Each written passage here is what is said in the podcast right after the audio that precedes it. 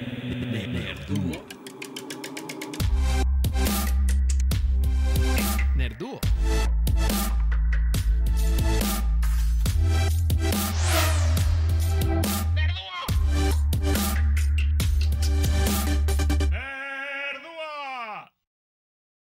Oye, Chucho, ¿te gustaría que nos acompañara mi novia hoy? No lo sé, amigo, no estoy muy seguro. Pues ya viene, mendigos monos. ¡Ah! Bienvenidos a otro episodio de Nerduo. Este Nerduo en donde somos tres. Nerdtrío. Suena muy mal. Eso no suena muy bien. Oh, no. Pero bueno, ya saben, Nerduo es este podcast en donde dos mejores amigos platican sobre los acontecimientos más nerdos de esta semana pasada.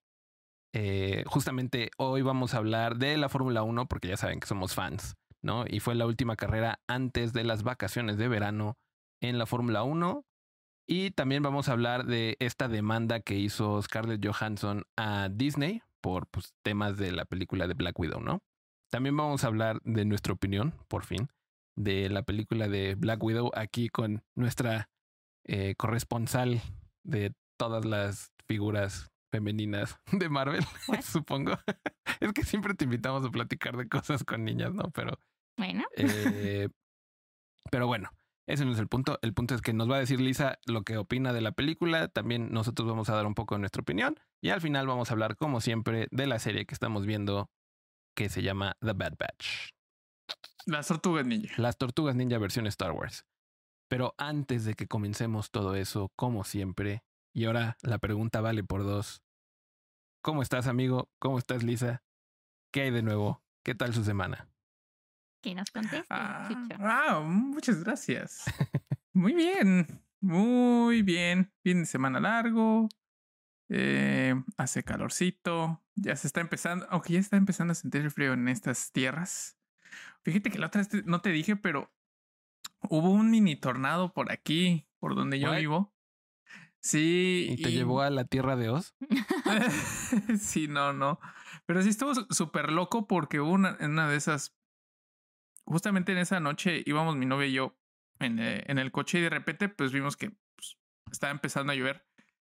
Y de repente como en un segundo, no te miento, como si te estuvieran tirando tinacos de agua en el, en el, en el parabrisas. O sea, no como gotitas, no, así. Ay, canijo. Oh, no. O sea, no se veía nada, nada y el aire.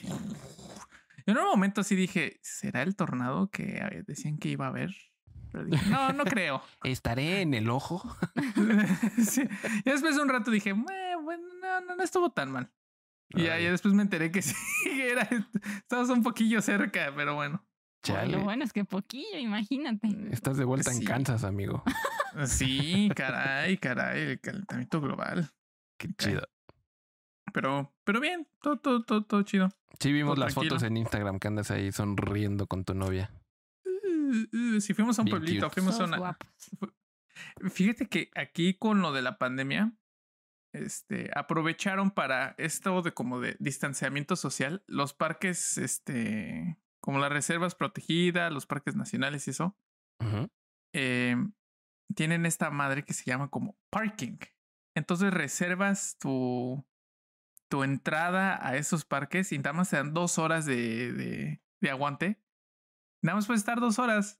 No es, o sea, está medio vacío, pero este, pero se están hinchando de dinero porque antes pues eran gratis Pues sí, sí, sí, cierto. Oye. Y cualquiera puede entrar, pero, pero sí, esto es todo Eh, bien, pero está bien. Para no perder aire la libre. cabeza.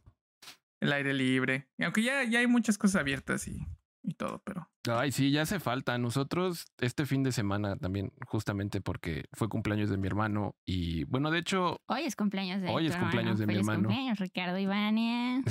sí, eh, saludo a, nuestro coproductor de nuestro programa. Al señor que hace las noticias del Instagram, que ha estado ocupado estas últimas semanas y por eso no hemos posteado demasiado, pero Ujú. ya próximamente regresaremos.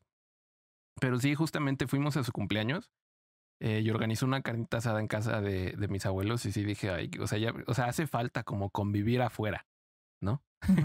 Se siente raro cuando hay este, varias personas Ya, o sea, cuando, pues, pues que ya podemos convivir los que están vacunados, ¿no? Bueno, yo todavía no, pero el resto de mi familia sí. Ripa nosotros. Sí, pero sí, estuve chido. Fuimos, comimos. Yo terminé con mal del puerco, tremendo. Ah, Las brochetas con teriyaki. Sí, hizo unas brochitas con teriyaki, mi hermano, buenísimo. Ay, Bien rico. Y yo le regalé un Funko Pop de Charmander, que es su personaje de Pokémon favorito. Qué chido. Sí. Qué chido. Pues muchas felicidades a nuestro buen amigo Ricardo, güero. Y también a Vania, que es la que hace los thumbnails en Nerduo. Y también de Vania, la por Academia. Ya saben, si, si siguen nuestro, eh, mi otro proyecto que se llama La Nicademia, sábados a las 8, a las 8 de la noche, a las aprender ocho. todo sobre la, lo que quiera sobre producción musical en Twitch.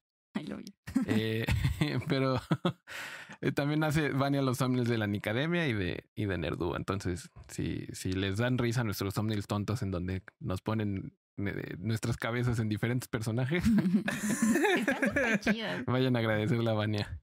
No, si yo le decía a Goro, si yo le decía a Goro que me dan ganas de vestirme de Luis Hamilton por ese thumbnail en, en- en- en Halloween.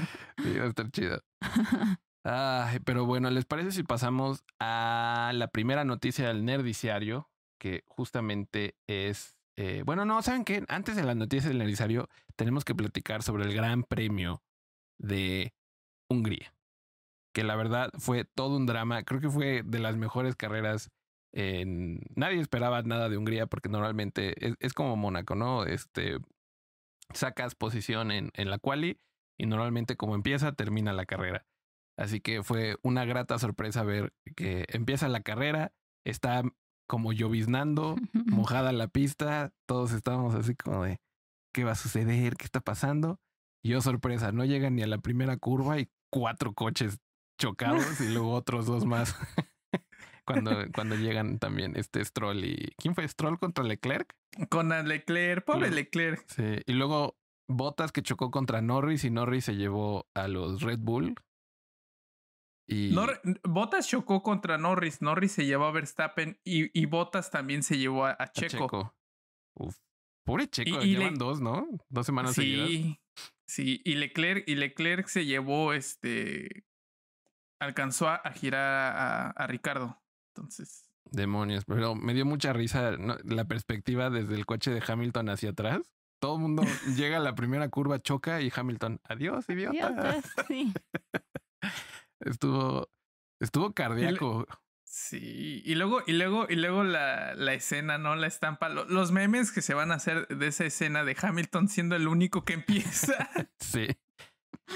Vi un meme buenísimo que, de- que, que decía. Si, si, si la FIA este, tuviera la opción de que nada más un, un competidor corriera cada carrera, ponen nada más a Hamilton. Y de hecho, o sea, a mí me recordó mucho el Gran Premio de Estados Unidos de hace unos años. A ese Eh, infame de las llantas, ¿no? Sí, el- era cuando todavía había dos desarrolladores de llantas. Creo que era Bridgestone y no era Michelin. Michelin, creo que sí. Y hubo un problema con uno de los eh, desarrolladores y entonces todos los coches que tenían ese tipo de llanta no corrieron y empezaron solo como seis coches eh, sobre la sobre la grilla, como dicen los comentaristas en español. Este, pero sí, no, jamás en mi vista había visto un inicio de carrera con un coche. sí, fue, muy fue muy extraño. Y pero también qué triste porque pues claramente fue un error para Mercedes, ¿no? O sea, tener las llantas de, de lluvia, intentar como adelantar a todos los demás y terminar con, con que pues alcanzaron a Hamilton, ¿no? Y tuvo que entrar a pit y, y Hamilton hasta atrás. Pero la verdad, qué rollo. Eh, El primer cambio de llantas no funcionó, pero el segundo, holy moly, ese undercut que se echó Hamilton y Mercedes y cómo empezó a rebasar a, a todos, ¿no? Y que terminara terceros y dije, o sea, ya van varias carreras que digo, a veces se me olvida lo estúpidamente bueno que es Lewis Hamilton detrás del volante de ese Mercedes. O sea, es, Sí. es, es- Sí, es sí. impresionante. Y también tengo Sí, que por- decir lo de Verstappen, ¿no? Rebasar a Ricciardo con un co- con medio coche, literal perdió como la mitad del- de, su eh, paquete aerodinámico.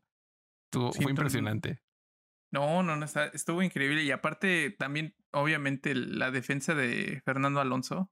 Uf. Que, Sí. uf, qué defensa. Se, se lo, se lo tuvo a raya por como por siete vueltas, ¿no? O sea, seguida, que lo tenía pegado y no lo dejaba pasar. Sí. De hecho, de hecho, ¿no viste que? Sí, sí. No, no sé si viste que el, el- el- Leí dos cosas. Que Hamilton cuando vio que el que siguiente que tenía que rebasar era Alonso pensó, ah, este sí me va a costar más trabajo. Pues es que sí, el- la- la- se me hizo medio mamón, la verdad, pero la entrevista mamona de, de Alonso al final, ¿no? Que dice, sí, lo venía viendo que hacía el mismo error todas las vueltas y que no sé qué. Estás hablando del siete veces campeón del mundo, señor, dos veces campeón del mundo. sí. si, tan, si tan malo es porque te he ganado tantas veces, pero bueno. Pero- Eh, pero, sí estuvo bien. Es buena. que, es que, es que recuerden, recuerden, este pod- podescuchas que, que aquí tenemos este al fan número dos de Luis Hamilton. Porque el primero ¿Eres tú? es Nico Rosberg. No manches. Y, y por alguna, el- empecé a ver la... Lo vi en inglés y, y ya ves que pusieron a los comentaristas del pit lane al principio. Ajá. Este, yo estaba, Ah, es lo que iba a decir ahorita. yo estaba bien, pero bien enojado que metieran a los comentaristas del pit lane. Y luego ya entró Nico Rosberg y el, Ah. los comentaristas de Sky Sports. Y este, y sí, obviamente se nota que Nico todavía ama a Mercedes con todo su corazón, pero en español, que lo volví, volví a ver la carrera, eh, eh, bueno, en grandes cachos vimos la carrera porque eh, Lisa lo vio después, pero le ahorré los pedazos en donde no pasaba nada. Este, Porque me quedé dormida. ay, es que En la sí, mañana. es temprano. Pero aparte el comentarista, como dijo, ah, dijo en por el radiecito Hamilton. Hamilton. No, es que rebasar a, a esta velocidad puede ser muy peligroso. Sí, porque se refería a que Alonso ah, estaba como, no me acuerdo si era el curva 6 o 7, no me acuerdo, pero había un momento en donde se acercaba mucho Hamilton y en la siguiente curva eh, le quedaría el espacio para rebasar, pero este, pero cerraba, de, o sea, se iba de estar muy abierto a estar muy cerrado Alonso, Ujú. ¿no? Entonces cruzaba toda la pista y era una Sí. curva rápida. Y entonces a eso se refería Hamilton, así como se está cerrando y, y se me hace peligroso. ¿Y qué digo? Pues es- ni modo que Alonso te diga, Fact. pásale, idiota, ¿no? Pero sí, o sea, dice eso Hamilton, Hamilton. y luego qué dicen los comentaristas. Dijo, no, Hamilton. Ahí Hamilton diciendo como lo que le conviene, nada más cuando Sí. le conviene. ¿no? Y no sé, algo dijo como a su conveniencia. Porque le dijo no hay que hablar a su a la conveniencia de uno, algo así, porque se refería a que la semana pasada, o bueno, el Gran Premio pasado, este, que, Ha- o sea, básicamente dijo Hamilton tuvo la culpa en el del choque con Verstappen, ¿no? El drama. Y yo así de, o sea, el comentarista súper parcial a Verstappen, o sea, se nota que le cae gordo Mercedes o yo qué sé. Pero es que los comentaristas de, de Fox, que es los que hacen la versión en español, si no le van a... eh, o sea, son súper fans de Ferrari. Y si no está ganando Ferrari, le van a cualquiera que le gane a Mercedes. Entonces sí, sí se me hizo muy, muy De- chistoso. pero de la nada, fue como muy bizarro. Sí.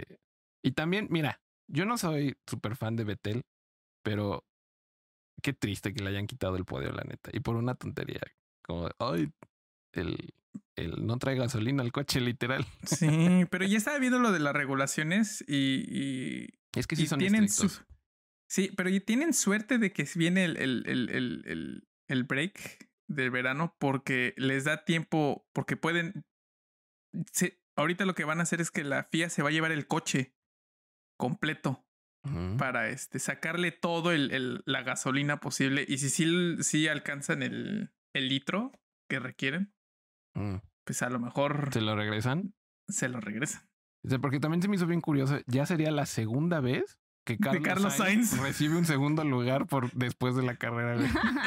Vi un meme buenísimo que decía, si Carlos Sainz alguna vez gana el campeonato mundial, va a ser dos meses después de que haya acabado el campeonato, va a estar en su casa. Van a descalificar a Hamilton o algo así. Chale. Pobre carnal. Y es bueno, la verdad. Carlos Sainz se me hace, o sea, eh, lo que ha hecho este año con meterse a un coche nuevo, ¿no? Un Ferrari y ponerse al paso de Leclerc, que Leclerc es, pues, un joven locochón, ¿no? Tiene mucho talento el niño. Este, eh, a mí se me hace muy impresionante también, ¿no? Como, como lo ha hecho Carlos Sainz y como lo ha hecho Checo Pérez hasta ahora. Muy bien, amigos. Y qué triste por Checo. Pero pues, Ya sé. Siempre lo mismo, medio mono. bueno, pues no fue su culpa. Medio mono. Sí, sí, sí, sí. sí. Carambolas así ni en el periférico, caray. Sí. Sí, estuvo muy loco, la verdad. Pero bueno, ¿les parece si pasamos a otra noticia jugosa? Que es eh, que ya entrándonos al tema de esta semana, que es justamente Black Widow. Tengo esta foto un poco pixeleada, pero me vale porque la busqué rápido. Mm, ahí ya no se nota pixelada. Pero justamente del póster de Black Widow, no se preocupen, pongo eh, una de más adelante. miren. Tengo aquí toda mi presentación. Ponemos aquí a Scarlett Johansson viéndose en el espejo y preguntándose, ¿por qué no hice un trato con Disney? por, por las ventas en, en Disney Plus. Este, pero la verdad, eh, se me hace una historia como que no debería ser historia y sin embargo lo es, pero justamente, ¿no? Eh, Scarlett Johansson demanda a Disney por eh, este trato que hizo con ellos en donde ella iba a eh, recibir, digamos, una compensación o dinero de acuerdo a las ventas de la película en los cines. Y este contrato no hablaba de pues, ventas en línea, ¿no? O sea, por su servicio de stream que de streaming que se llama Disney Plus. Entonces, pues básicamente se sintió como que pues la dejaron como no le dijeron no que iban a sacar eh, esta película en, en Disney Plus y pues no le tocó eh, el, el abogado de Scarlett Johansson dijo algo así como que pudo haber perdido hasta 50 millones de, de dólares de dólares. de las ventas de, de la película en Disney Plus, ¿no? Entonces, pues está demandando para, pues, para que pues, le den lo que le toca, ¿no? Y que yo creo que, pues, ella, al ser una productora ejecutiva y ser la estrella del, de la película y llevar tantos años trabajando para Marvel y Disney, o sea, se, se me hace lógico, ¿no? O sea, ¿por qué no le pagarías a una actriz que lleva tantos años eh, en, en este papel y haciendo un buen papel, ¿no? Eh, de, de lo que ganaste de, del- de stream, ¿no? Y, y más porque Disney respondió, ¿no? Así como, no, nos parece horrible que nos demandes por esto, sabiendo lo que está pasando el mundo a través de la pandemia y no sé qué. Yo sí, de, pero no se trata de la pandemia, se trata que trabajo hecho, trabajo pagado, ¿no? Pues sí. Y, y ahí sí hubo como, pues un- una, se me hace como muy scummy, ¿no? Como muy feo por parte de Disney, como, como está tratando a, a, pues a sus empleados, básicamente. Pero no sé, ¿ustedes qué piensan de la situación? Primero Lisa, porque yo tengo muchas opiniones acerca. de esto. Yo creo que qué majadería. Como si Disney fuera pobre. Sí, Sí. monos. Disney luego saca, ¿no? Como, como si ellos fueran personas, ¿no? Sus comunicados. Es como, Ajá. me están atacando personalmente. Eres una corporación. es que lo que no sabes es que esos comunicados los hace el ratón Mickey Mouse. Eso sería chantaje emocional. Sí, sí está muy, Sí. está muy loco, pero, pero pues no sé. O sea, cuando Sí. dijeron lo de 50 millones de dólares, dije, eso es mucha lana. Eso es demasiada lana. Yo también demandaría. Sí, y, y- y creo que creo que una de las cosas que, que, que he leído mucho, aparte de, no, o sea, de, de- de la cantidad de dinero, fue que no, ya había precedentes, ¿no? Por ejemplo, varias películas de las de Warner Brothers, ya es que Warner Brothers fue la- una de las que sacó todas sus, todas sus películas, ¿no? Como su, su lineup de películas del 2020, lo sacó en streaming, ¿no? Y renegoció contratos con, con, con, Con los con actores. los actores, con los, con los directores, productores, etcétera, etcétera, ¿no? Pues sí. Eh, entonces, este, y Disney no hizo esto con, con, con Scarlett Johansson. Y yo también estaba leyendo de que hay insiders de ahí de, de, de, Disney, ¿no? Este, dicen que Kevin Feige les había dicho a Disney que, que, renegociaran el contrato desde hace meses. Y que le, como que nada más le dijeron así como de, ah, mm, sí, ajá, ajá. Y entonces ahora con esto dice, está muy enojado y decepcionado porque dice, ya ven, lo que les dije que iba a pasar pasó. Pues sí. Y este, y, Pues es y que ¿qué sí, ¿no? O esperaban sea, que hiciera Scarlett, ¿no? O sea, Pues sí. Sí, no, no, no. E- e- Esta, esta parte como, de, como lo que usted dice, ¿no? De que pues hay que pagar el trabajo, ¿no? Y pues es, es su contrato. Y, y yo veo muchos comentarios en línea de que, ay, sí, millonarios peleándose con otros, pero es que el problema no es que sean la cantidad, es que es su trabajo y es un contrato, ¿no? Y, Pues y aparte, si eso le hacen a Scarlett, ¿qué le hacen al, los- al PA, no? ¿Qué ¿no? le hacen a, a los camarógrafos? ¿Qué le hacen a los diseñadores de audio? A toda la gente chiquita que trabaja en las producciones. Exactamente. Entonces, este, la verdad está muy bien. Y, y yo, pues, como son aquí todos los que estamos aquí somos fans de los, este, de los cines, ¿no? O sea, de ir al cine, al, teatro. Eh, la verdad, esto se me hace muy bien porque toda esta, esta dinámica y como que es lo que está- habíamos platicado en Nerdos pasados de, de que si ya el futuro era completamente en streaming y esto, ¿no? Creo que esto, si, si, si hay un precedente, eh, va a hacer pensar a las compañías dos o tres veces antes de que hagan eso del, de, de lo del lanzamiento múltiple, ¿no? O sea, de que, ah, también en un lado, como, ¿no? Como en nuestro servicio de streaming. Entonces, creo que de, de todas las cosas, ¿no? O sea, creo que esto es bueno, ¿no? O sea, no solamente para Scarlett, pero también para la industria en general. Pues sí. Yo, yo, yo opino, la verdad, lo mismo. Y no sé si vieron el comentario de Dave Batista, que es este. Bueno, no sé si te, si te acuerdas quién es este Drax de Guardianes de la Galaxia, Ah, ok. Que es el, el mono que es todo musculoso y tonto.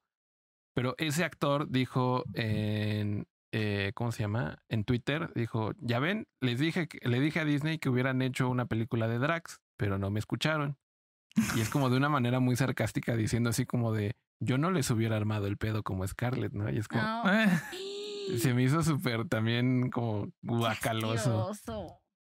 Y ya saben, la gente también especulando cosas en internet, ¿no? así como de ¿y por qué Chris Evans y eh, Downey Jr. no han hablado y no han dicho nada en redes? Y así ¿Están obligados? a- Eh, Es lo que ¿A yo opino. algo? Bueno, pues, pues sí, o sea, este es su pedo también. Pues sí, o sea, ¿no? Porque aparte son amigos, seguramente. No creo que Scarlett haya dicho voy a demandar a Disney, ¿no? Y que no se enteraran. no. sus Claro. amigos.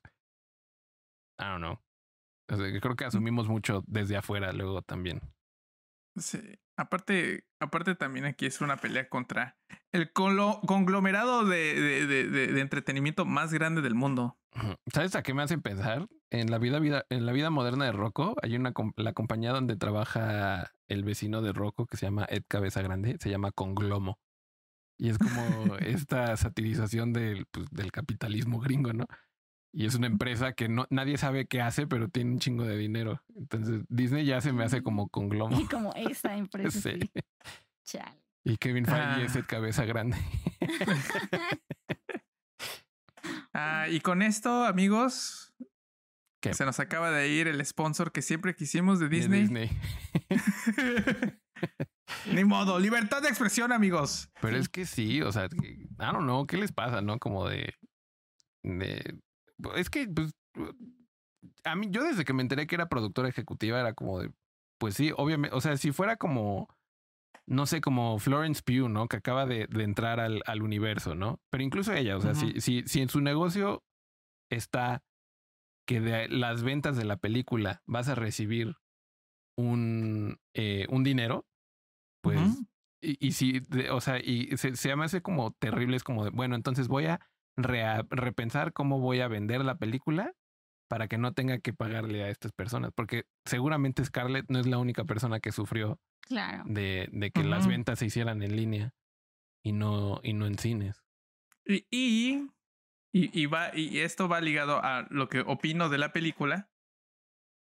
Pero los actores es- usualmente es bien sabido de que no hay veces de que se no reciben un sueldo, ¿no? O, o reciben un porcentaje muy pequeño de su sueldo habitual para cualquier película. Y dicen, bueno, entonces lo hacemos, o sea, no hacemos eso para tener dinero para la producción de la película y ya cuando ya salga ya recibimos el dinero, ¿no? Es Claro. cl- clásica, eh, clase básica de economía, ¿no? Es, es mejor tener el dinero ahorita, ¿no? Que después, entonces para hacer la película pues se necesita dinero, ¿no? Pues sí. Este, y, y creo que eso es lo que más duele, ¿no? O sea, de que ella, yo creo que por hacer la película, este, porque pues, como sabemos, ¿no? Casi, casi fue de compromiso, que es lo que yo opino de la película, pero ya veremos ahorita en un ratito. Eh,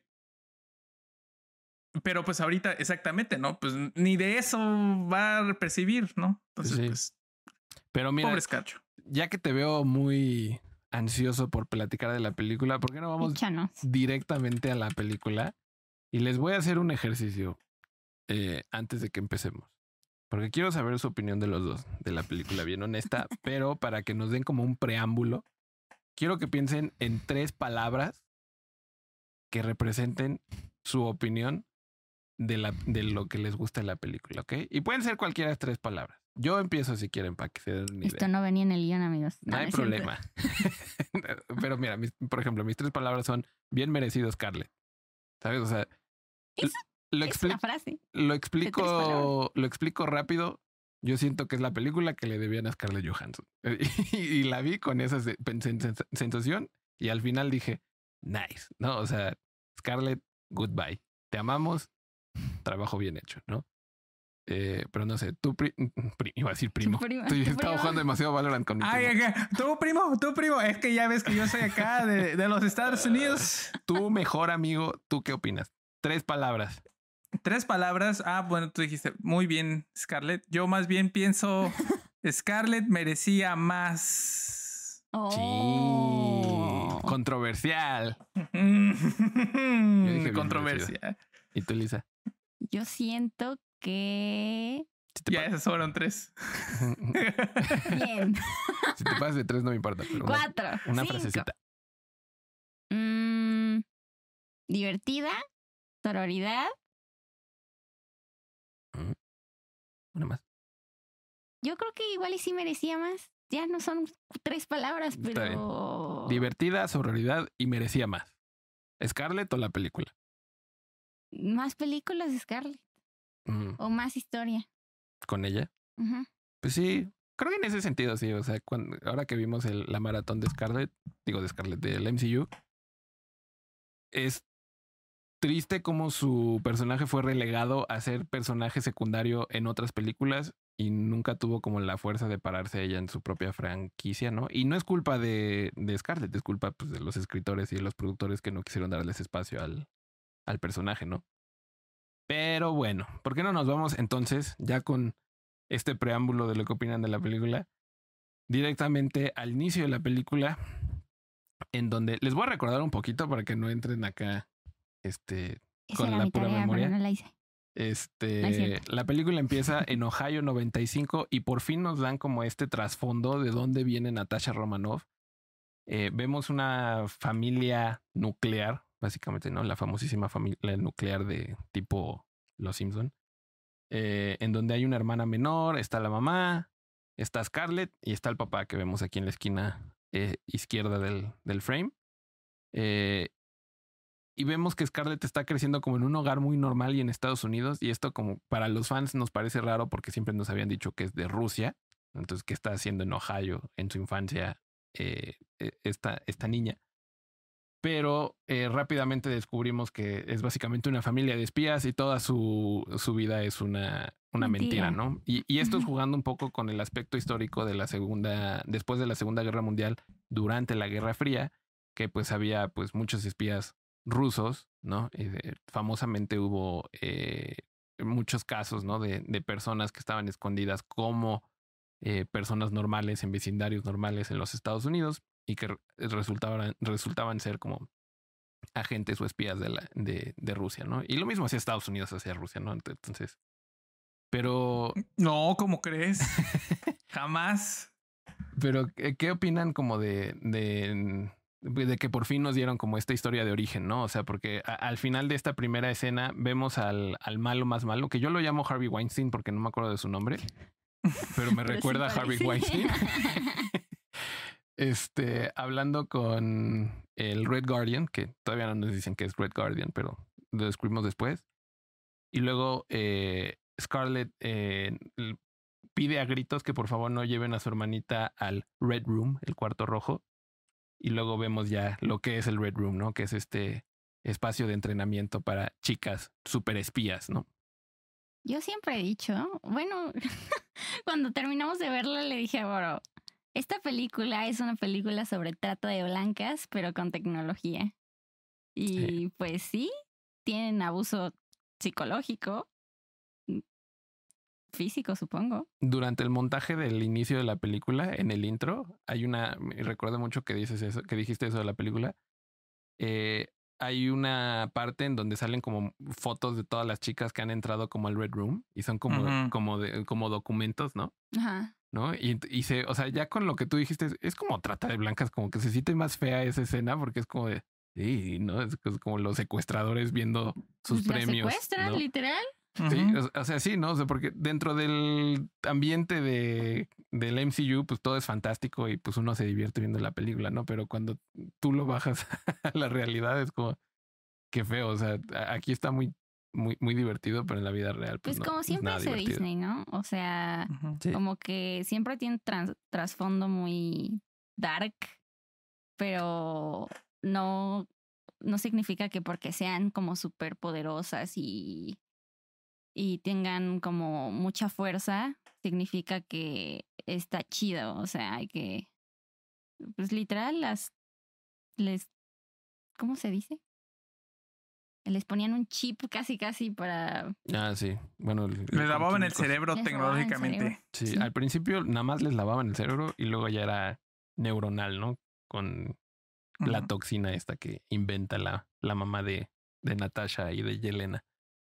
Pero, pues, tú, Chucho, ¿qué opinas de...? Porque luego, después de, de esta escena donde la vemos entrenando, ya pasamos a, a Black Widow eh, en el momento entre eh, Civil War y Infinity War, ¿no? Entonces, ¿qué, Ujú. qué- qué pensaste como de de esta historia de origen de Black Widow que, que solo habíamos visto un cachito durante Age of Ultron cuando le Sí. se mete en su cabeza Wanda, pero ahora ya- ya que la vimos, ¿qué opinas?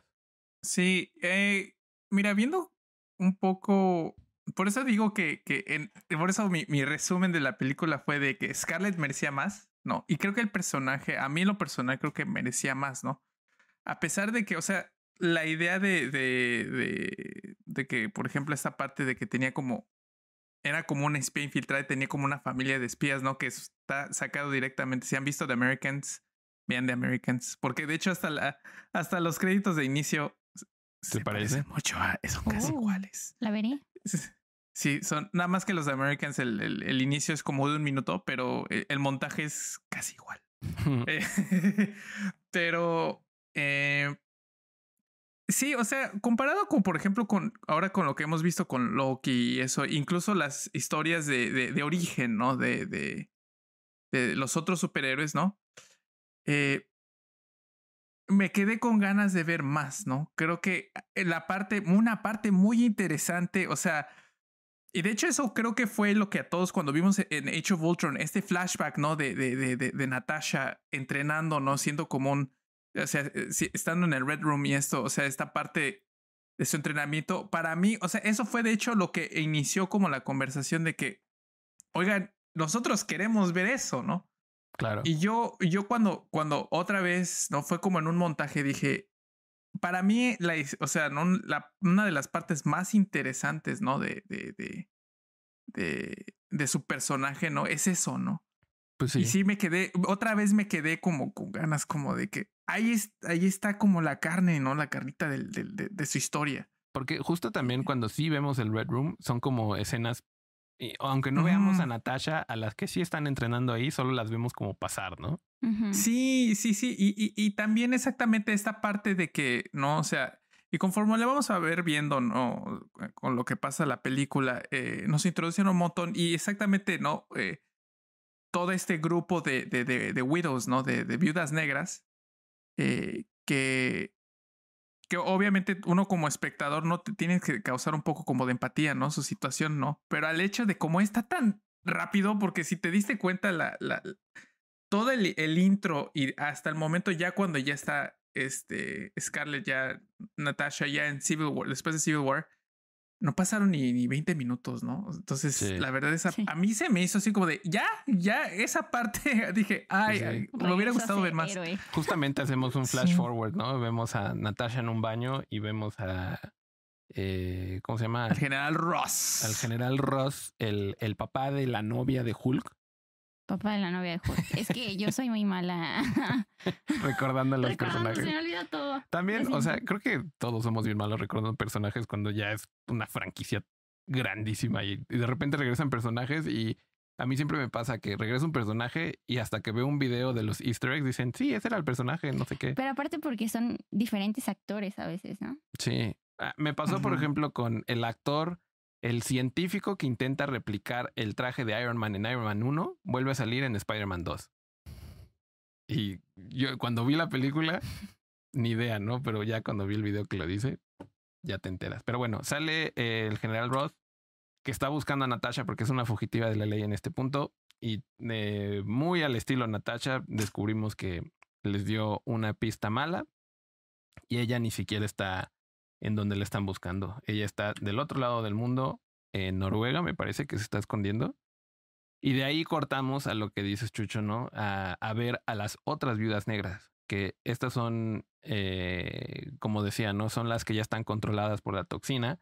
Y la primera escena en donde vemos a, la que va a reemplazar a Scarlett, eh, Florence Pugh, eh, vemos que está cazando a alguien, no sabemos quién, y esta persona termina aventándole como este polvo mágico en la cara, que hace que la toxina que tenga en el, en el cerebro, eh, pues se desintoxique, supongo, eh, y como que recupera la razón. Y, y- y esta persona, que esta viuda negra que descubrimos después que está muriendo, desarrolló una cura y la cura la, la, la recibe Yelena, ¿no?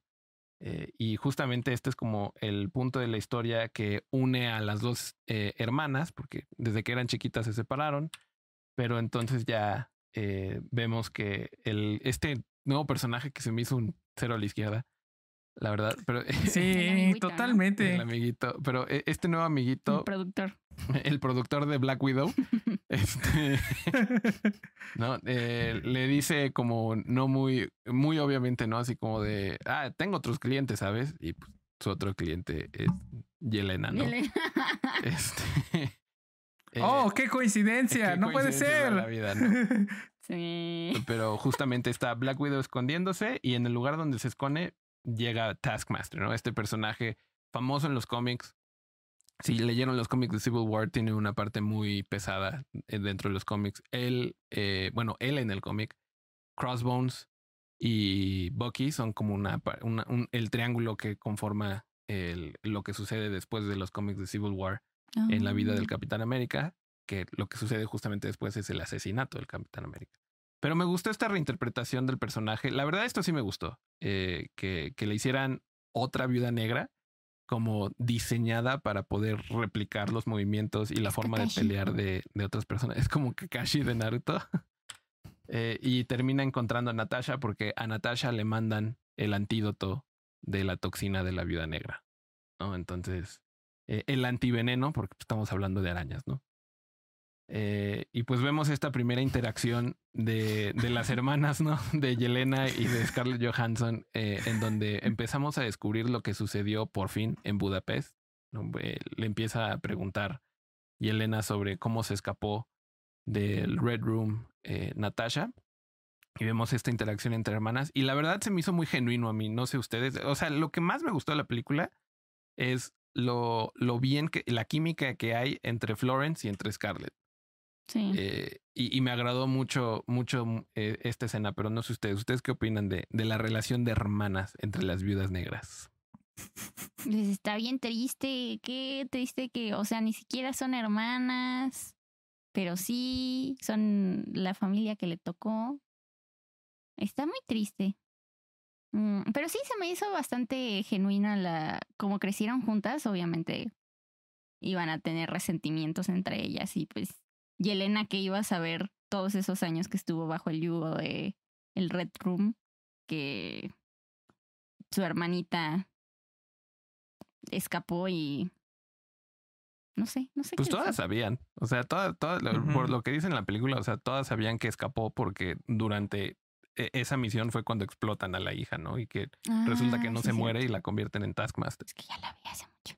Pero, Pero Oh, se me justamente, eh, el- eh, o sea, a mí lo que me gustó, pues, de, de- de que se pelearan de esta manera es que es como su manera de congeniar. O sea, se, se- están hablando mientras se golpean. Sí. Entonces, y eso es muy Marvel. O sea, lo, lo que yo, lo, lo- lo que, lo que yo estaba viendo con mi novia y le digo, oye, ¿se están peleando porque son espías o porque son hermanas? Sí, y justamente ya después de pelearse, pues le habla, le dice Yelena, ¿no? Lo, lo- por qué el antídoto es importante y, y saca la fotito. de Este, cuando eran chiquitas. ajá, Ujú. ¿no? Y ya vemos ahí la conexión emocional de, Y también porque es como el único, la única manera de comunicación que aprendieron desde chiquitas. O sea, Sí, no, les no enseñaron violencia, ¿no? esperábamos que iban, hubieran, se hubieran sentado a hablar todas pacíficas. No así, no haría sentido. Sí, y pues tenemos esta escena horrible también en donde vemos los efectos de la toxina, ¿no? Esta vida negra que está eh, siendo controlada desde el, el iPad malévolo de Harvey Weinstein. Este, pero que justamente pues con un botón, el clic de un botón puede matar a sus agentes y no tienen como ya eh, libre albedrío como lo tuvo Natasha para salirse, ¿no? Del Red Room. Entonces descubrimos que eso, eso también me gustó mucho de la, del cómo escribieron la historia es las decisiones de la decisión de escaparse y de buscar una mejor vida de Natasha generó una peor vida para todas las viudas negras restantes dentro del Red Room. Entonces, e- eso fue es cierto. e- es fuerte, ¿no? Porque pues de alguna manera pues siente, siente culpa el personaje. Por una de pagan todas. Pues sí. Y pues vemos a Taskmaster siendo Hawkeye. En, en- en dif- en diferentes partes de la película, ¿no? Pelea como diferentes personajes de los Avengers. Y pues vemos aquí, eh, este es el flashback del, eh, de cuando Natasha decide explotar eh, el edificio en donde está el líder del Red Room y dentro de ese edificio estaba la hija de, del villano y la hija termina siendo Un daño colateral. daño colateral, como dicen, ¿no? Del, de la misión. Y pues, vemos, y, bueno, y, y esto es un foreshadowing muy chafa porque pues sale Taskmaster y casi casi la siguiente escena es el flashback. Entonces Te dicen quién es. te dicen quién es antes La de que te verdad, digan. para mí No no, me- fue obvio porque yo soy malísima leyendo eso, pero el Goro ya sabía. Yo, yo desde, yo desde el principio le dije, le dije, le dije a Camil, ah, la hija es la mala. Yo dije lo mismo. Yo también la atiné. Pero no sé, o sea, vo- vo- volviendo a esta relación genuina entre las hermanas, esta escena en donde se queja Florence sobre las poses de, Yelena, de. Yelena, se me hace. ¿no? O sea, es como, esto es Marvel at its finest, ¿no? Porque aparte, esto es una escena que agregaron porque Yelena, eh, la actriz Florence Pugh, estaba molestando a Scarlett Johansson sobre por qué siempre haces como estas poses raras, ¿no? Así como de... Y eh, hablando ella, burlándose de Scarlett y con la coordinadora de, de las escenas de acción, este, uno de los escritores lo escuchó y, y pues del, del, Oh, del behind the scenes se, se volvió una, una sabía. escena en la película. Entonces, e- eso se me hizo también muy chido porque pues es... eh, claramente esta película es un... pa- es pasar la antorcha de la viuda negra anterior a la viuda negra que sigue. No, es lo mismo que pasó con este Bucky y The Winter... No. Falcon and the. Winter Soldier. Este, que pues es, los personajes viejos están encontrando eh, nuevos actores eh, y, y, pues funciona, para eso funcionó muy bien la película, siento. Pero bueno, ya tenemos como family bonding time y deciden que lo mejor que pueden hacer por sus eh, hermanas viudas negras es destruir el Red Room. Y para destruir el Red Room necesitan reencontrarse con su mamá y con su papá postizos, ¿no? Y entonces vemos por primera vez a Red Guardian. ¿Qué opinan del personaje de Red Guardian, amigos? eh, Es de Stranger Things. es de Stranger Things, sí. es, es, es lo que, es lo que yo estaba pensando. Es, eh, Es el contrario ya- de ya- Hopper, güey. Sí. Sí, Ahí se van. no, pero ahí, ahí se van. Eh, creo que, porque no sé si viste la de Hellboy, la, el remake. No, Oh, no, Cachos. no, no. Eh, sí, yo vi, yo vi también este como cachos. Este. Y. Y se me hizo un poco similar. Pero si le valiera madre si fuera ruso. Entonces. creo que David Harbour ya debe de empezar a, a, cambiar de, de, de, porque creo que ya la están typecasteando muy cañón. Sí. ¿eh? La verdad. Sí, sí, es como el hombre varonil que es chistoso, ¿no?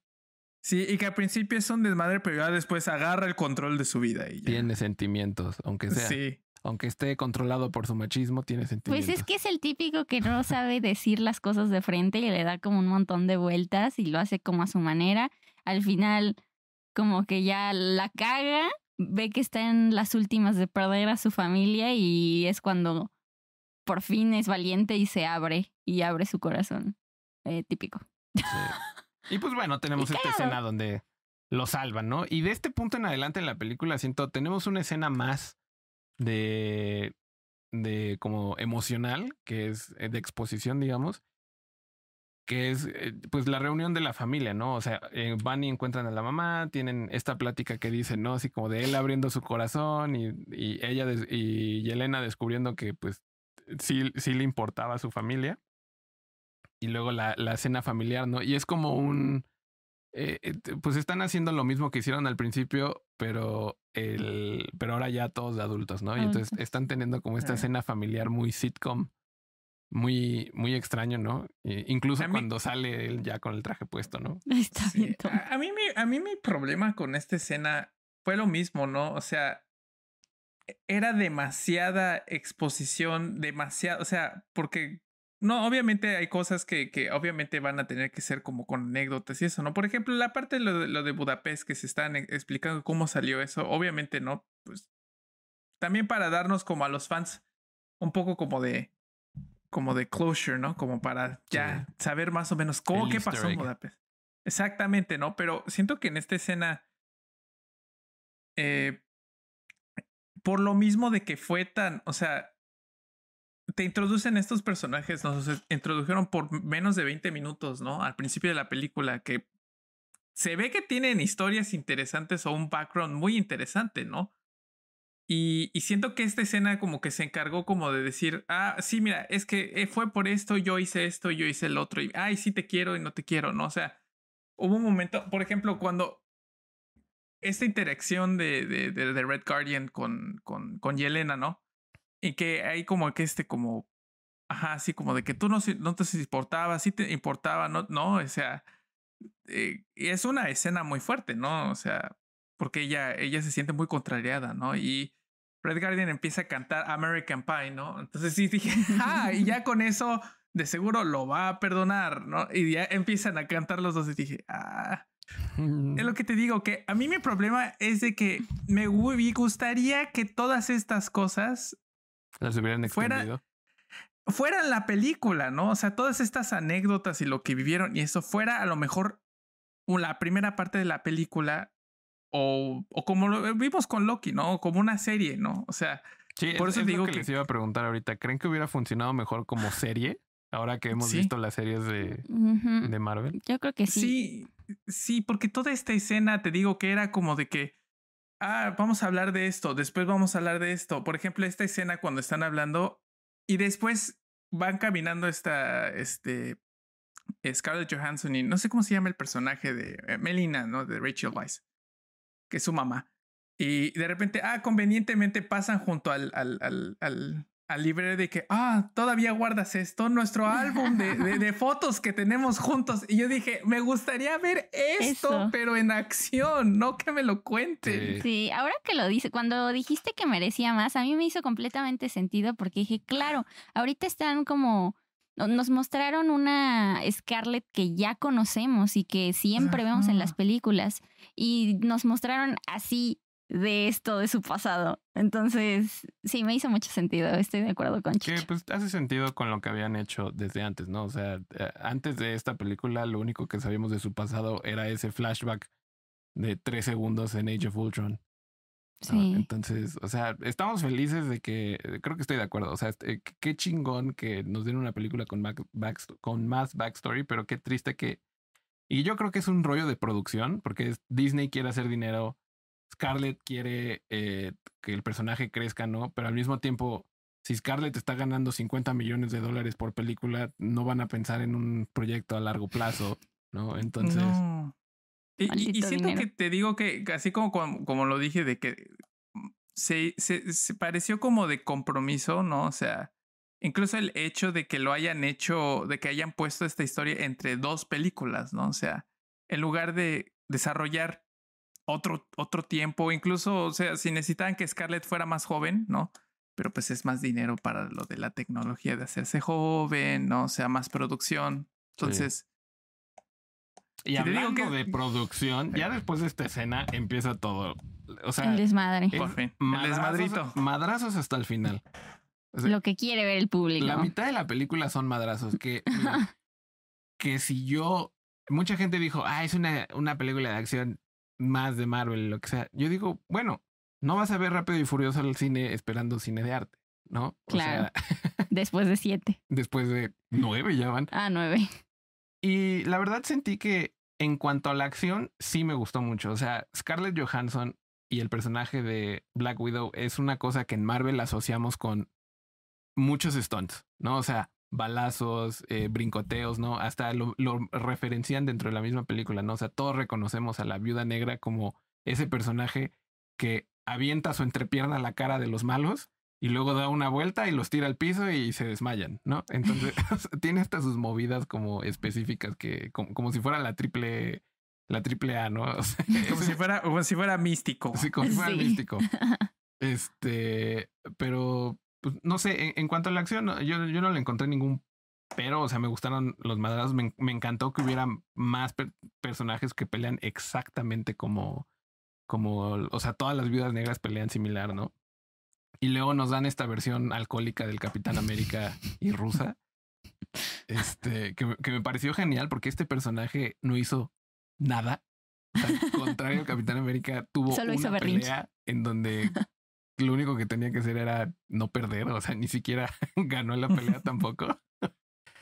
Pero sí, o sea, ya la película como que agarra mucha velocidad desde este punto en adelante y encontramos que hay como, pues vemos el plot twist, ¿no? Está atrapada Yelena, está atrapado Red Guardian con, eh, con la viuda negra, con Scarlett, Natasha, disculpen. Pero luego descubrimos que en realidad Natasha está dentro del cuarto del villano más villano, ¿no? Y es, todo esto es una trampa eh, perpetuada por la familia, ¿no? Del, de la viuda negra. Y este, y pues tenemos esta escena que, de nuevo, siento que tomaron inspiración del el movimiento Me Too y de las historias que contaron muchas actrices sobre su interacción con Harvey Weinstein. ¿no? Porque hasta el diseño del cuarto, ¿no? Así como de, de la época de donde viene esta persona, ¿no? Y, y, y, como las referencias que haya de, de que este güey no le importan los límites y, y quiere sentirse como más, ¿no? Y el, el monólogo que le da Natasha como de, eres un pequeño hombre que o sea, no vale, o sea, no eres ni un, ni siquiera un buen villano.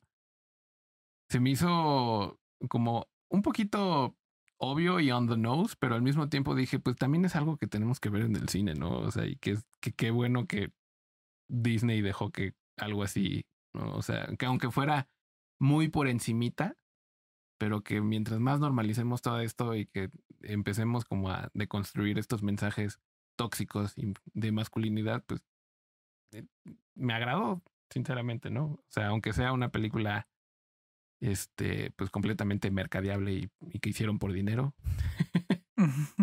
A mí lo único que no me gustó de esta escena fue una de que te explicaran todos los plot twists en mini flashbacks. Sé que eso lo hacen en las películas de Misión Imposible, sin embargo, porque es como un callback, ¿no? Sí. Sin embargo, en las películas de Misión Imposible es ya cuando pasa absolutamente todo, no te pasan un flashback de lo que sucedió. Pero aquí fueron varias veces en las que cosas incluso sencillas de que por qué no tenían tres comunicadores, ¿no? Flashback. Ah, ¿por qué se cambiaron de esto? Flashback. ¿Por qué esto? Flashback. Y dije, ok, ok, creo que la, creo que la audiencia sabe lo que pasó. si ven a Scarlett, o sea, creo que saben que, que hicieron un plan anterior. Y una de las cosas que, que, que, que, sentí, por eso te digo, ¿no? O sea, a pesar de que se ve que Scarlett está dándolo todo, ¿no? O sea, eh, o sea, que está realmente, pues, te, tienes una, una, una actriz este, nominada al Oscar, ¿no? Dos veces ya. Eh, o sea, nadie, nadie duda completamente de su capacidad, pero una de las cosas que más sentí que dije, ¿cómo pueden usar a Scarlett? No, o sea, la parte en la que el malo explica todo su plan. paso por paso y hasta le dice, ah, pero es que yo lo controlo todo con, este, este anillo. Este, eh, este que lo tengo aquí, que no me lo vas a quitar. Y yo, Dios mío, en serio, pobre Scarlett, no. Sí, pero ¿sabes qué? O sea, creo que hace mucho sentido lo que dices porque de nuevo hay una entrevista de Scarlett en donde habla que ella hizo un, primer eh, guion conjunto con los escritores que era como muy introspectivo de quién es el personaje de la viuda negra. ¿No? Y Disney dijo, ah, demasiado heavy como para el MCU. Y entonces se rehizo otro guion que era, eh, hay otro guion que es completamente acción, o sea, más estilo película de Avengers, supongo. ¿no? Y es como acción y chiste, acción y chiste, acción y chiste. Y luego este fue como el justo medio entre los, o sea, así lo dice ella, ¿no? O sea, que, que encontraron como un punto medio entre las dos ideas y quedaron en esto. Pero siento que de todos modos como que se fue más hacia el lado de, de, de Disney, ¿no? Así como de necesitamos hacer algo eh, que venda, pero al mismo tiempo siento que todos los temas como de, de, empoderar a la mujer, ¿no? De eh, al, a la heroína, eh, pues vienen directamente de Scarlett, ¿no? Y, y, en ese sentido, yo por eso al principio dije, pues bien merecido Scarlett, porque como quiera, siento que esta película, más allá de ser una pieza más dentro del MCU, como vimos con la demanda, es una pieza grande en no dejar que las grandes producciones pues limiten, ¿no? Hasta dónde puede llegar un mensaje y la importancia de cierto u eh, ciertos mensajes que, puede, que puedes meter en una película aunque sea comercial, ¿no? Entonces creo que por ese lado pues me agrada mucho que, que, que aunque peleen, siento como los dos lados de, de la producción de la película, me gusta ver que brilla a través ¿no? de, de la película la, la, fortaleza de esta actriz que es, mm. que es Scarlett Johansson. Pero no sé, no sé ustedes. No, es que hablas y, y me empiezan a, como a chispotear varias opiniones y digo, ¿por dónde empezar? pues el plot twist menos, y el plot twist menos plot twist del mundo. Sí, este. Que era la hija. Pero bueno, eso ya lo arruinamos hace rato. Pero bueno, Taskmaster es la hija. Eh, tenemos. Eh, esto se me hizo como que lo pudieron haber cortado. Lo de que tiene una feromona y que las viudas negras no lo pueden atacar. Pero... Y, te, y te digo, y te digo que, te digo que lo que más me daba, como en serio, estábamos eh, eh, Camila y yo estábamos como que un poquito, no lo podíamos creer porque decía, ¿por qué no te puedo matar? Ah, es que lo que pasa es que tienes esta feromona que no, y nosotros, Dios Siento que esa es una referencia como chafa de otra cosa, ¿no? Pero no sé si a, mí esto, a mí esto es lo que me consolidó que este personaje es una referencia como Harvey Weinstein o algo así, porque ponerse una feromona como para controlar mujeres es algo que haría Mm, puede ser. Alguien como Harvey Weinstein, ¿no? Como, como un, pensamiento machito estúpido en tu cabeza, ¿no? Pues a, mí, lo que a mí lo que no me gustó es que el escritor pensara que yo fuera tonto y, que no, pudiera y que me tuviera que estar explicando todo con, con, con como con cucharita de bebé. Era como de que ya, por favor, pues déjeme de explicar las cosas. Sí hace sentido con lo que nos cuenta ahorita Goro, de que había como una versión muy emocional y una versión como súper X. Súper de acción. Y entonces, por querer complacer a las dos partes, quedó en esta caquita que rompecabezas sin pies ni cabeza. Ajá, como muy simplista y muy, órale, ya rápido y métele esto. Y aparte métele este, un poco de feminismo porque es lo que está de moda. y ok, yo siempre estoy muy en, iba a decir en contra, a favor de que, o sea, metan estas cositas. Ok, no vas a cambiar a, a tus, este, a quienes ven la película a decir, sí, la sororidad es esto y el feminismo es esto, pero con pequeñas acciones y puedes como ir metiendo y acostumbrando a la gente sobre otras cosas que pues no estábamos acostumbrados a ver entre las mujeres y se va a normalizar. Pero pues sí quedó como muy rompecabezas de como un pastiche loco. Porque justamente creo que esta escena representa esto bien porque la pudieron haber quitado, porque la solución era muy fácil, es como de, si hueles mi feromona, no me puedes hacer nada. Eso Y es- entonces se rompe la nariz Black Widow. O, o simplemente, o Holy simplemente, o simplemente, o sea, eh, ya tenían, ya Marvel tiene un precedente, ¿no? Del, del, aparte porque son rusos, ¿no? O sea, la parte de la programación, sí. eh, eh, co- como con The Winter Soldier, o sea, Pues yo hasta pensé, Lo, hasta lo mencionan, ¿no? En, en, en Sí. algún momento, sí. de hecho yo pensé, y por Dios que yo pensé que, que, que cuando no lo podía matar dije, no, ah, a lo mejor van a hacer una pequeña referencia a Bucky, ¿no? O sea, de Sí. que, de Mm. que, de que tú, algo así que le iba a decir, tú bien sabes que, que- cómo puedes, cómo puedes controlar o programar a una persona, ¿no? Y a lo mejor va, o sea, se- uno como fan de Marvel puedes decir, ah, como Bucky. Hubiera sido No. tan fácil como que empezara como a decir palabras como le hacían a, a Bucky, ¿no? O sea, que le dieran como este Ajá. mantra y entonces como que le diera como la ansiedad loca que le daba a Bucky, pero que ahora vemos que le da a Black Widow. Y lo hubiéramos aceptado porque pues es son el como, rusos, ¿no? ajá. Y, como- y eso hubiera estado muy interesante porque después era Black Widow peleando contra sus amigos y entonces Yelena la tendría que haber este, ayudado. Ya ves, ahí Sí. está una película Sí. mejor, amigo. sí. sí, la verdad sí. O sea, Mucho drama para. Necesitaban menos recursos para hacerlo más interesante. Sí. Y lo peor es que te digo que siguen introduciendo estas cosas, ¿no? Cuando ya el universo es muy vasto, ¿no? O sea, Sí, es difícil. Florence Pugh haciendo una, una, una, una pose. justamente tenemos. Te digo, Me para, encanta. para mí, lo que salva esta película es la introducción de Yelena. Porque sí, sí se me hizo un personaje muy, Muy fuerte. poderoso, sí. O sea, y, y como ponerte a la misma altura de, del otro personaje que ya lleva 10 años de estar consolidada, ¿no? Dentro del universo de Marvel y que llegue este nuevo personaje y que así la acepté, así como de, sí, esta es mi nueva viuda negra. Dije, eso está cool, ¿no? O sea, eso habla de que este personaje sí se consolidó y se concretó, ¿no? Digamos, en, en una etapa, mm, supongo, mucho más temprana de lo que querían que fuera.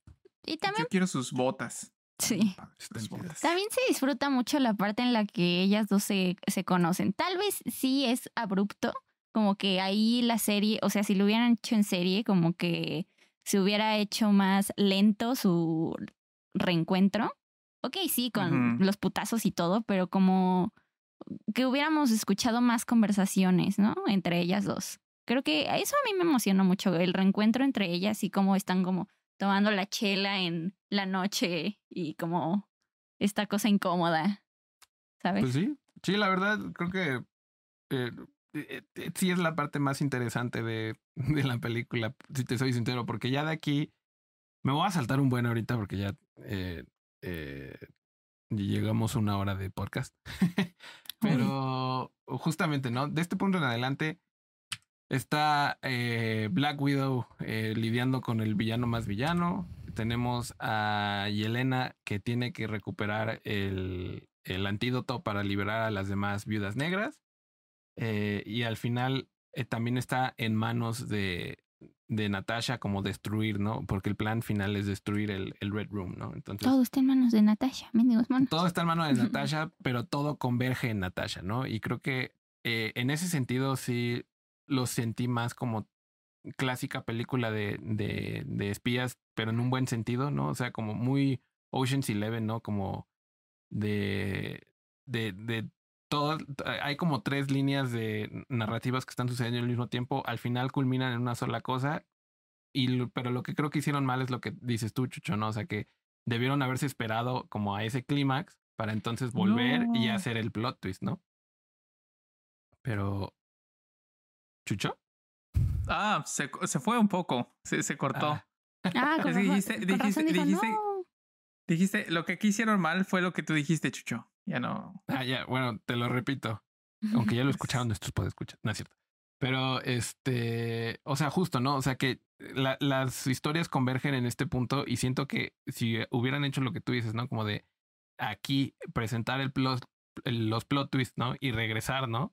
Y hacer como, como, eh, eh, o sea, volver a contarte la historia, pero rápido y, y decirte así como de por qué sucedieron las cosas, quizás hubiera sido como más emocionante en vez de que te den como uno a uno, ¿no? Como dices que te van contando la historia.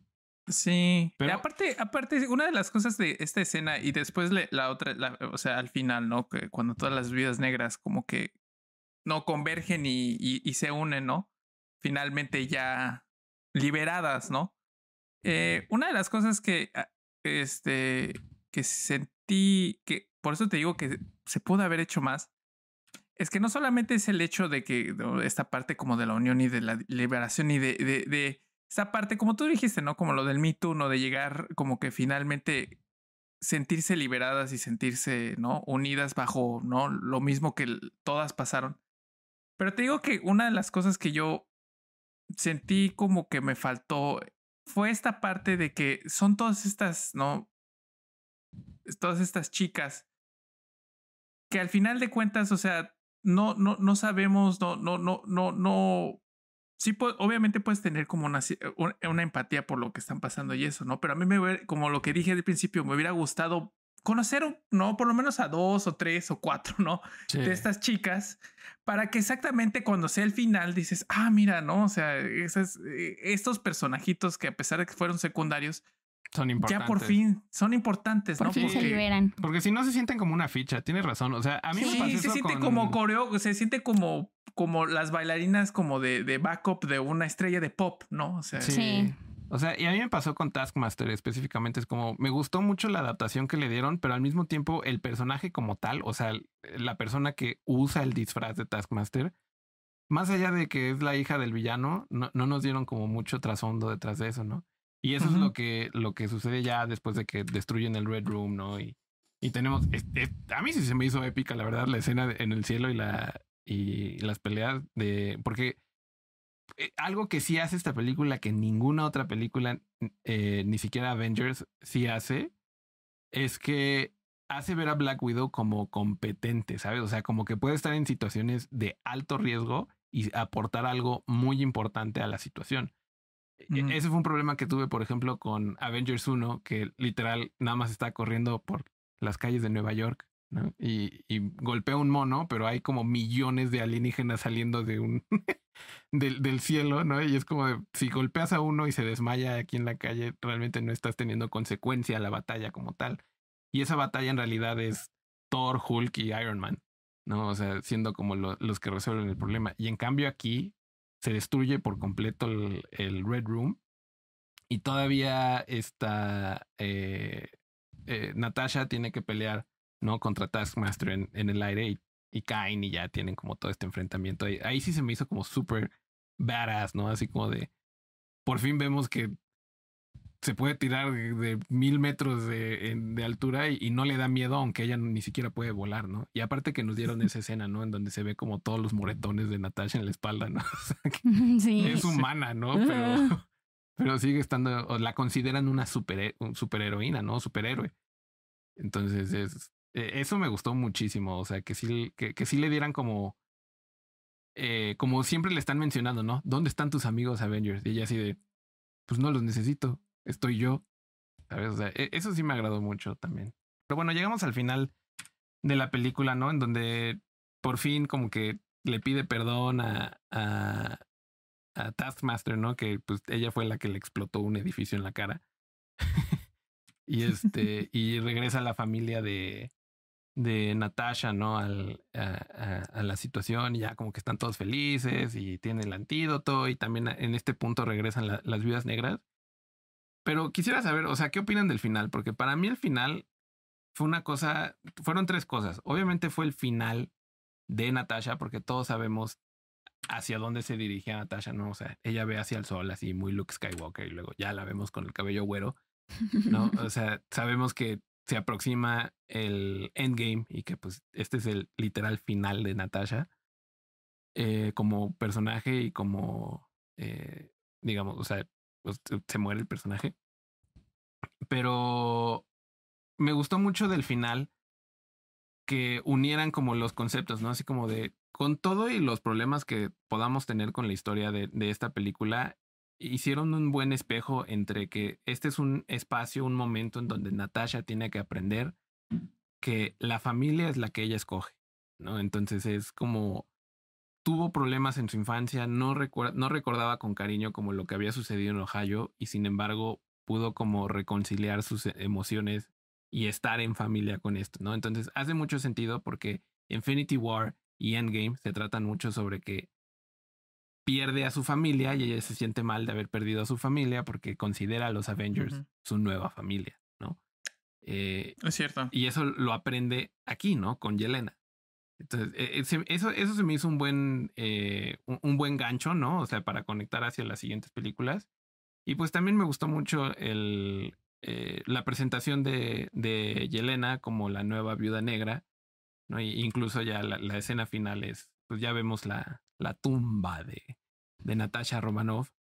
Este Que no tiene cuerpo. que no tiene cuerpo porque pues, se murió en otro planeta y que Oh, eso hay es una más triste. hay una teoría de que hay una escena grabada en donde chifla a Yelena y le contestan porque si Capitán América regresó en el tiempo a regresar todas las piedras y la piedra del alma es un alma por un alma, entonces si regresas la piedra, regresa la persona que murió por la piedra. No había pensado. Yo no creo porque esa persona vale 50 millones de dólares y demandó a Disney. Pero, este, pero pues estaría interesante, ¿no? O sea, que eh, cabe la posibilidad de que puede regresar el personaje y al final, pues vemos, ¿no? Aquí a, a, a- se me olvida siempre su nombre, pero La chica que recluta al ca- Capitán Americano. sí, exacto, ¿no? La, la, la, la Fontaine, que la cono- Madame Hydra tiene, tiene varios nombres, ¿no? Pero Madame Hydra. Ella es la que se considera está generando los Dark Avengers, ¿no? Y le da la, la noticia, ¿no? Así como de, no quieres vengarte de la persona que mató a tu hermana y le enseña una foto de Hawkeye. Y entonces ahí ya es donde todos dijimos, ay, de eso se va a tratar la historia de Hawkeye. Hawkeye. ¡Oh! Pero sí, o sea, se me hizo con todo y todo un final sólido. O sea, porque creo que eh, fue más un final de Scarlett Johansson y Natasha Romanoff de lo que es un final para la película, el, el final, ¿saben? O sea, es, es como que siento que concluyó toda una era el, el que, que pues tuviera que partir, ¿no? El, el personaje. Pues sí, y también la vimos por última vez en acción, bueno, preúltima vez en acción en la línea del tiempo. Pero sí, yo creo que hubiera sido mejor integrarla en la serie, como dice Chucho, Sí, con todo y la acción. con lo que hemos platicado aquí estoy de acuerdo. Y, y más porque pues el equipo de las series de Disney Plus está haciendo un mega trabajo. ¿sabes? Cosas bellas. Sí, está, está muy loco. sí. WandaVision y Sí. Loki. Y creo que mm, creo que para mí fue exactamente eso, ¿no? O sea, que sé lo bueno que puede ser el. O sea, las historias del universo, ¿no? De Marvel. Entonces creo que. No, o sea, especialmente por el personaje, ¿no? Creo que me hubiera gustado ver más, ¿no? Porque, pues. Ya. Ya, ya, ya. Como tú dijiste, ¿no? O sea, lleva 10 años haciendo esto, ¿no? Y aparte, pues es una parte. Es uno de los seis originales, ¿no? Lo que le dicen los Original sí, Six. Los que se tatuaron. Excepto, excepto Mark Ruffalo, porque él no se tatúa. No sé, o sea, el, el, el final me, hace- me emocionó por ver más Yelena. Sí. Lo, lo describiría así. de acuerdo. Me, me encanta Yelena, ya quiero ver más cosas de Yelena. Sí, está chido. Y de Black Widow, pues ya no podemos esperar mucho porque pues yo creo que ya salieron peleados. sí. Sí, si había alguna Sí, esperanza de que regresara el ya. personaje, creo que acaba de morir.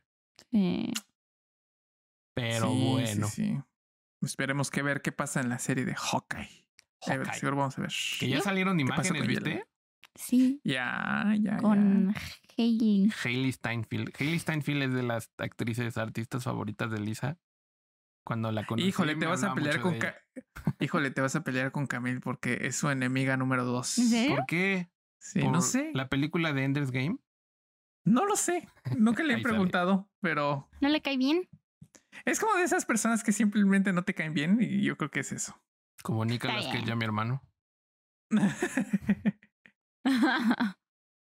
Ay, pero bueno, pasemos al último tema de Nerduo esta semana, que la verdad no tengo quejas. Capítulo No. bello, hermoso. Vamos a tener que contárselo a Lisa porque Lisa no ve The Bad Batch, pero, I'm sorry. pero le gusta Star Wars. Pero básicamente regresamos con nuestros clones favoritos a un nuevo planeta en donde vemos que hay un clon nuevo. No habíamos visto este clon antes y está escapando del imperio. Aparentemente es un desertor.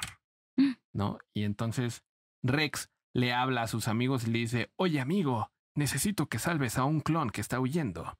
Y entonces The Bad Batch dice, pues no estamos seguros, pero al final Omega siempre dice lo mismo. Deberíamos ayudar a nuestros amigos. Eso, Omega, obviamente va a decir eso. pues sí. Es chida. Es, el, el, el, ¿cómo se llama? Lo, lo, que hace que siga siendo un programa para Es la niños. voz de la verdad. Sí. Pero también vemos lo que habíamos estado también como especulando al principio de Nerduo, ¿no? O sea, cuál va a ser el fin de los Kaminoans y, y cómo van a desaparecer. Y pues estamos viendo que cada vez el imperio tiene menos necesidad de, de pues, de la especie, porque aparentemente los van a extinguir. y hace Sí, y hace sentido con lo que vimos en The Mandalorian, ¿no? O sea, que ya los eh, ingenieros genetistas, o no sé cómo se diga, pero o sea, el- los clonadores del imperio son humanos, no son alienígenas. Y creo que hace sentido, ¿no? Porque siempre lo- los, los Kaminoans han, han, han sido como que este, eh, o sea, desde, desde que fueron contratados por, por el conde Dooku, ¿no? Y por Saifo Díaz para hacer el, el, el ejército de clones. Son como estos, eh, estos seres como que siempre se venden al mejor postor, como que siempre son, ¿no? Están viendo intrigosos, ¿no? Sí. Siempre están viendo a ver, a ver cómo salen beneficiados de las cosas, ¿no? Y creo que un- eso es lo que al imperio no le gusta, ¿no? Porque lo que quiere es el control total. Sí, Y incluso dice el, el, el primer ministro, ¿no? Como de que este empoderamos al, al, al imperio, ¿no? A, co- a, a costa de nuestro, de nuestro beneficio, ¿no? Sí, porque pues básicamente los van a matar a todos. Intentan escapar y vemos más adelante en el episodio que su plan para, descubren el plan que tienen para escapar del planeta y pues atrapan al primer ministro y le dan cranky. Este, pero pues vemos a eh, Clone Force 99 llegar al planeta en donde habíamos visto que había otro clon que no conocemos. Y también vemos como la evolución ahora de nuevo de los clones, ¿no? Estos oficialmente no son clone troopers, son Son TK Stormtroopers. Troopers. Sí, exacto, ¿no? Ya les cambiaron la clasificación. En vez de CT, son TK. Eso significa que son Stormtroopers. Esos tontos que no son clones, sino son conscriptos que se pegan en la cabeza con las puertas cuando pasan. Este.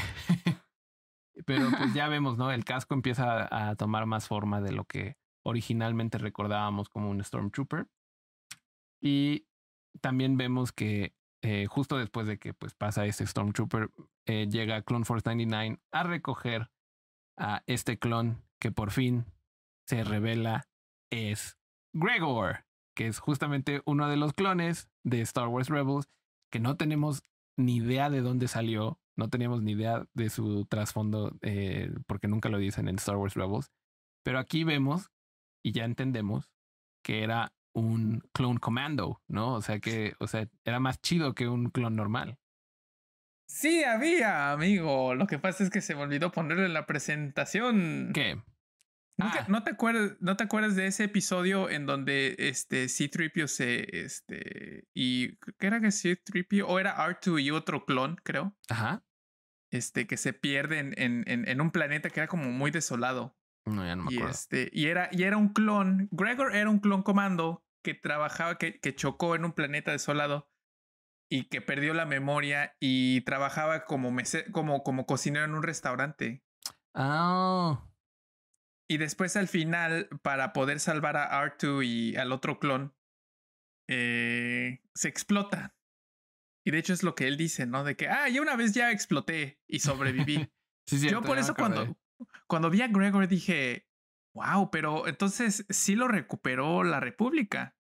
Entonces, ¿cómo? O sea, está Es que también está raro porque no sabemos entonces exactamente en qué punto del, de la historia de Gregor estamos, porque aquí claramente sigue traba- seguía trabajando para el- la República, el imperio lo toma, ¿no? O sea, como para entrenar a los a, a- a los nuevos conscriptos y, o sea, aquí técnicamente sigue siendo un clone comando, ¿no? Entonces pueden salir con un típico Star Wars Redcon como para decir, o sea, sí, ya había desertado, pero seguía siendo un comando, ¿no? Cuando explotó. ¿no? O sea, es eh, quién sabe, pero, o sea, de, de todos modos, o sea, de Gregor no sabemos así como demasiado de lo que hacía eh, durante la época, por ejemplo, de The Clone Wars. Y, y se me hizo muy curioso que hay un momento en donde Tech le dice, oye, pero entonces, ¿tú qué hacías? Y le va a contestar y suena la alarma, ¿no? De, ah, no, eh, sí fue Tech. Y suena la alarma de que, de que pues puso los códigos incorrectos el, el otro clon y pues, y tienen que correr, ¿no? Entonces, se me hizo muy curioso como aún así están como jugando con el trasfondo de la historia de Gregor, como siendo lo más interesante. Pero no sé, o sea, siempre que vea a un personaje de Rebels me voy a emocionar. y aparte que tiene como una manera muy específica de hablar, ¿no? O sea, y, y, y tú hubieras pensado que en esta época hablaría más como clon, pero no, igual habla como rarito.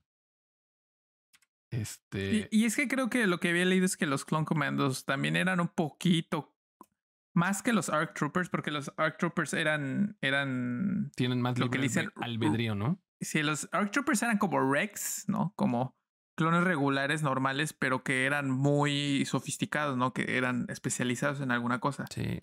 Y yo lo que había escuchado, bueno, lo que había leído es que los Clone Commandos eran un poquito más allá, ¿no? Le dan un poquito más de personalidad a cada Clone Commando, ¿no? Para eh, eh, este, salirse un poco del libreto más incluso que los ARC Troopers, ¿no? O sea, yo creo que, que los Clone Commandos están como entre un ARC Trooper y Clone Force 99. Y, y la verdad sí se nota, ¿no? O sea, que son una mejor eh, versión de un clon normal, porque justamente no, o sea, puede uno solo, un solo clon comando puede pelear contra toda, contra los tres, este, contra Tech, contra Hunter y contra, se me olvida cómo se llama el, el, el de los Echo.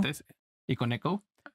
Este, y de todos, y aparte le da unos balazos a Gregor, ¿no? O sea, que claramente es como de, bueno, no vamos a dejar que se escape el prisionero. O sea, si de, de aquí no sale vivo, lo intentan eh, matar, le dan dos disparos, que al final ya sabemos que pues, no se puede morir porque ya lo vimos viejo.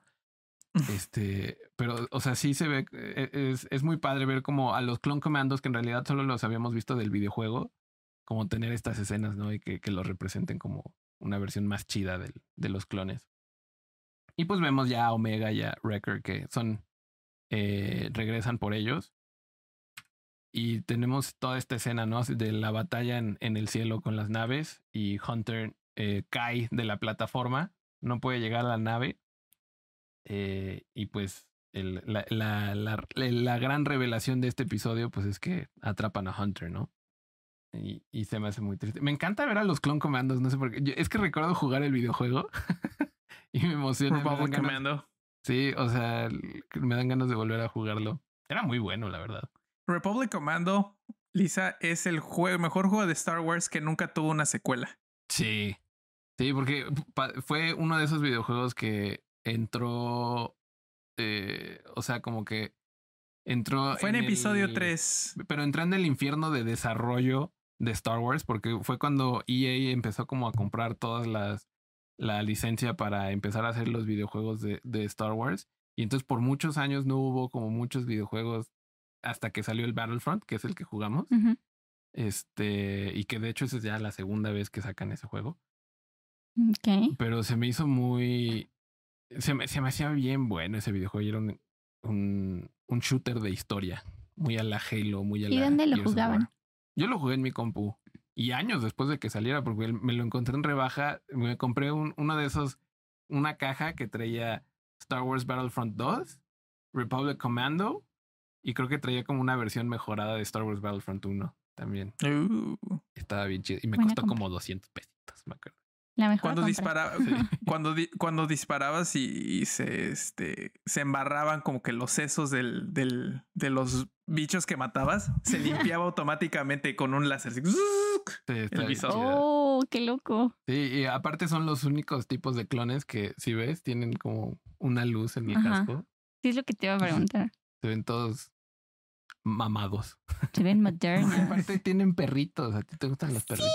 Perrita. Bueno, perritos alienígenas, pero tienen perritos.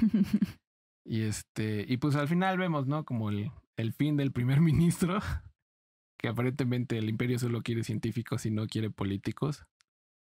Y este, y pues la, esto, esto sí me emociona, no sé tú, ya, o sea, Crosshair y Hunter eh, volviendo, eh, volviéndose a encontrar, ¿no? Y como a ver qué se van a decir.